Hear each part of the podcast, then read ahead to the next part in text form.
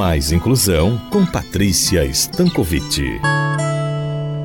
Olá, pessoal! Hoje continuaremos a série SUS e Primeiríssima Infância Prevenção e Predição de Riscos Psíquicos a partir da implementação do protocolo IRD na prática da poricultura, onde iremos detalhar acerca do protocolo IRD, conforme já mencionado nos episódios anteriores. O protocolo IRD é um instrumento fundamentado e elaborado a partir da teoria psicanalítica, que busca averiguar como anda a estruturação psíquica em conjunto com os processos neurológicos e maturacionais do organismo, averiguando também segundo os marcos do desenvolvimento, ou seja, a pesquisa que permitiu a validação do protocolo se desdobrou em centros hospitalares de atenção à população urbana das mais diversas regiões do Brasil,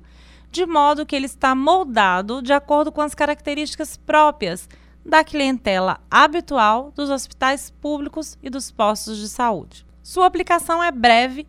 e totalmente compatível com a consulta pediátrica habitual, não requerendo instrumental específico, mas somente as folhas de registro que, incorporadas ao prontuário do paciente, permitirão, nas sucessivas consultas de segmento da saúde da criança durante a realização da poricultura, registrar a repetição da ausência dos indicadores de condições que são favoráveis a seu desenvolvimento.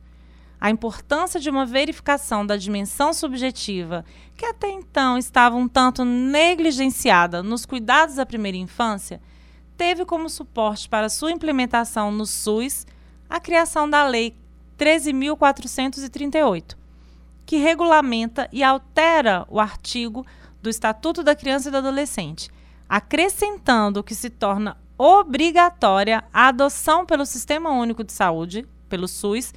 de um protocolo ou de outro instrumento que estabeleça padrões com a finalidade de facilitar a detecção para o desenvolvimento psíquico das crianças. Assim, a partir da pesquisa IRD e a construção de um instrumento respaldado clínica e teoricamente, se faz premente que os profissionais da saúde que lidam com o desenvolvimento infantil e as suas intercorrências na saúde pública, a equipe multiprofissional pertencentes à estratégia saúde da família e que fazem a poricultura, assim como os gestores e coordenadores que gerenciam a atenção primária no Sistema Único de Saúde se apropiem desse instrumental e façam valer as diretrizes legais que amparam um cuidado integral à primeira infância, ampliando olhares e condutas clínicas que prezem por um cuidado ao desenvolvimento infantil nas suas dimensões subjetiva